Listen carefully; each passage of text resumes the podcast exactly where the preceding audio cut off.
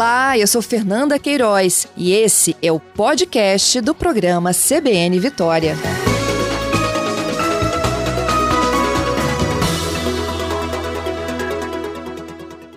Vou retomando aqui nosso debate sobre dengue, né?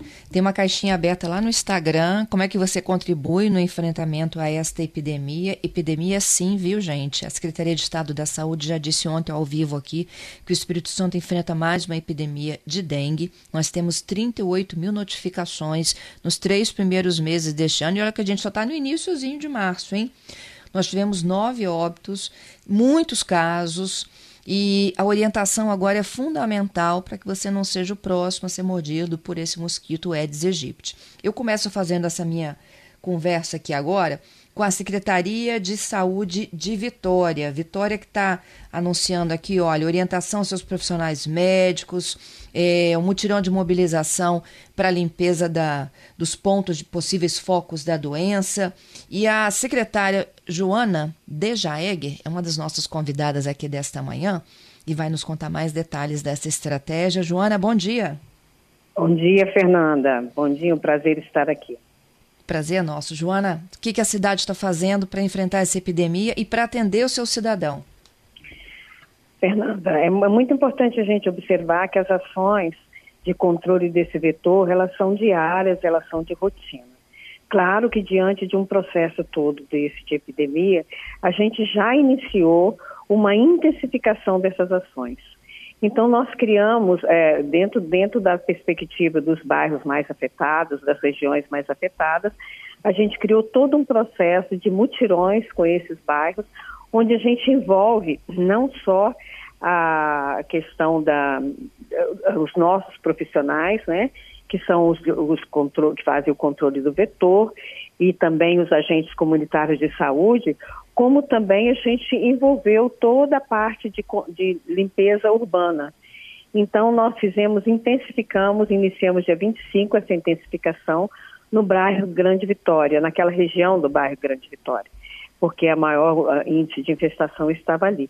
Então, lá nós pudemos é, visitar quase 850 imóveis, a gente pôde observar que a gente eliminou 400 focos, 400 é, locais de possíveis focos, é, encontramos 20, quase 30 focos também na região, em todo um processo que inicia antes do grande mutirão. Ele inicia com a ação dos agentes comunitários nas, nas residências, é, os agentes de controle de endemias, foram envolvidos mais de 100 agentes também nesse mutirão. E a gente vai continuar nessa parte do controle do vetor, né?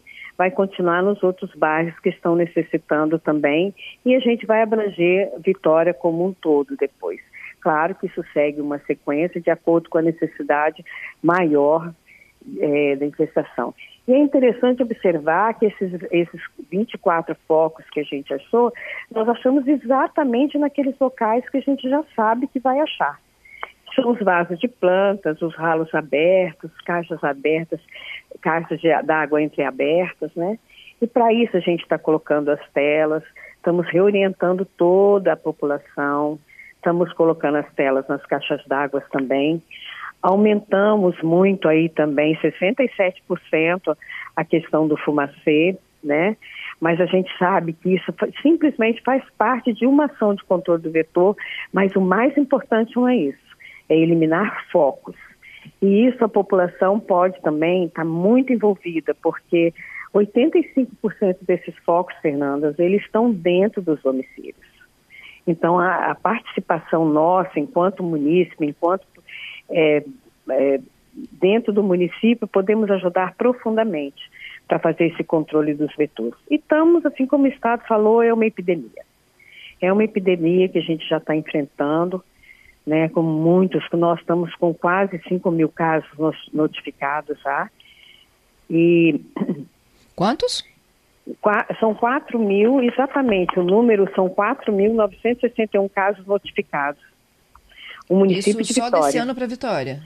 20, 2023, 2023. Uhum. E 2022, no mesmo período, a gente havia 296 notificados. Poxa Mas vida, isso aumentou hein? no. É, isso é apavorante, porque a gente fala assim, poxa, ganhou a guerra o mosquito. Entendeu? Então a gente agora tem que ter uma outra perspectiva, tratar desse, dessa pessoa que foi acometida aí com a dengue. Então, a, o tratamento também é complexo. Ele precisa, é, a, o munícipe, todos nós da área de saúde, precisamos estar muito atentos, porque é manejo clínico. Né? O paciente, o paciente da dengue, ele precisa de ter acesso às unidades de saúde, ele traz retorno também, ele tem que ser vigiado, tem que ser hidratado, então já inicia na, nas salas de esperas a hidratação já do, do de quem está ali esperando, tenha dengue ou não tenha dengue, né? E, e é manejo clínico mesmo, salas de hidratação, entendeu? E assim, muita atenção das unidades de saúde, né? Muita atenção dos profissionais de saúde para essas pessoas que estão já acometidas. Uhum. É, o, Joana, então o bairro o Grande Vitória é o que reúne o maior número desses casos, desses é, mais de 4 mil? Não, não, não. Notificados não, estou falando de infestação. É diferente. Ah, okay. Nós começamos com o controle do vetor, porque a dengue ela tem inúmeras ações. Uma das ações é o controle do vetor. O vetor que, que é transmissor, que é o Aedes aegypti, né? Então, uhum. eu estou falando da intensificação do trabalho de controle do vetor. Então, nós vimos aonde tinham mais focos, né? Isso a gente tem uma análise para isso. E a gente, nessa, nessa questão do, do número de focos, a gente é, já elencou quais as regiões que tinham mais focos. Então, é Grande Vitória, Itararé, Jardim Camburi, Bolfim, Anguetá, então, e, e, assim por diante. Mas dentro dessa perspectiva, de forma mais inteligente, a gente está fazendo, iniciando as ações aonde tem mais focos, né? Uhum. Então, a intensificação das ações, que na realidade essas ações ocorrem cotidianamente. Agora, a gente tem que entender também que a importância do próprio munícipe está gerenciando, entendeu, dentro da sua residência, dentro do seu quintal, esses focos, porque eles podem ser eliminados. Simplesmente tira a água de lá do pratinho, acabou. A larva, ela só vive na água, né? Então, se ela cai no chão ali, ela, ela não sobrevive, tá?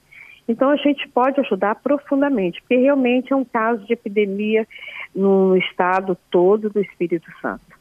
A gente está fazendo esse controle aqui em Vitória com bastante intensidade, mas estamos também né, no mesmo processo de epidemia.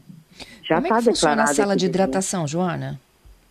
Ela, ela, é uma sala, porque o, o, paciente, eh, o manejo clínico do paciente da dengue, ele necessita que ele seja hidratado, que seja repetido o, o hemograma e que a gente possa fazer uma observação desse paciente e hidratá-lo muito bem. Essas salas de hidratação, elas são feitas, a gente coloca aquelas cadeiras mais confortáveis, que a gente chama cadeira do papai, e o, e o paciente vai sendo hidratado durante o dia todo, no dia seguinte volta, e é, muitas vezes hidratação venosa mesmo, dependendo do caso dele, até hidratação venosa, entendeu? E observação desse paciente.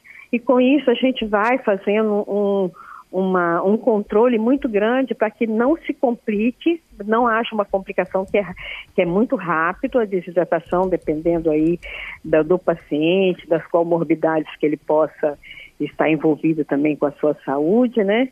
E é, é, então por isso atenção absoluta. Nós estamos em treinamento, a gente já treina todo ano é, nesse período, mas a gente está agora também intensificando esse treinamento desse manejo clínico desse paciente, tanto nos PAs quanto nas 29 unidades de saúde, nas seis unidades de saúde que a gente tem aberto, né, de, de 7 a 19 horas todos os dias, que a gente tem horário ampliado, e na sala de hidratação que a gente já está com é, Maruípe, é, vai ser aberta agora Conquista e Santo Antônio. Então, tá, então vamos tá lá, orientar o ouvinte aqui. Conquista, Santo Antônio e Maruípe, são unidades onde há salas de hidratação.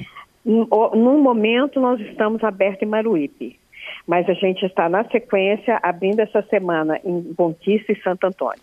Essas unidades, tanto Conquista quanto Maruípe e Santo Antônio, elas já estão abertas de 7 às 19 horas todos os dias. Então, elas têm um horário bastante ampliado.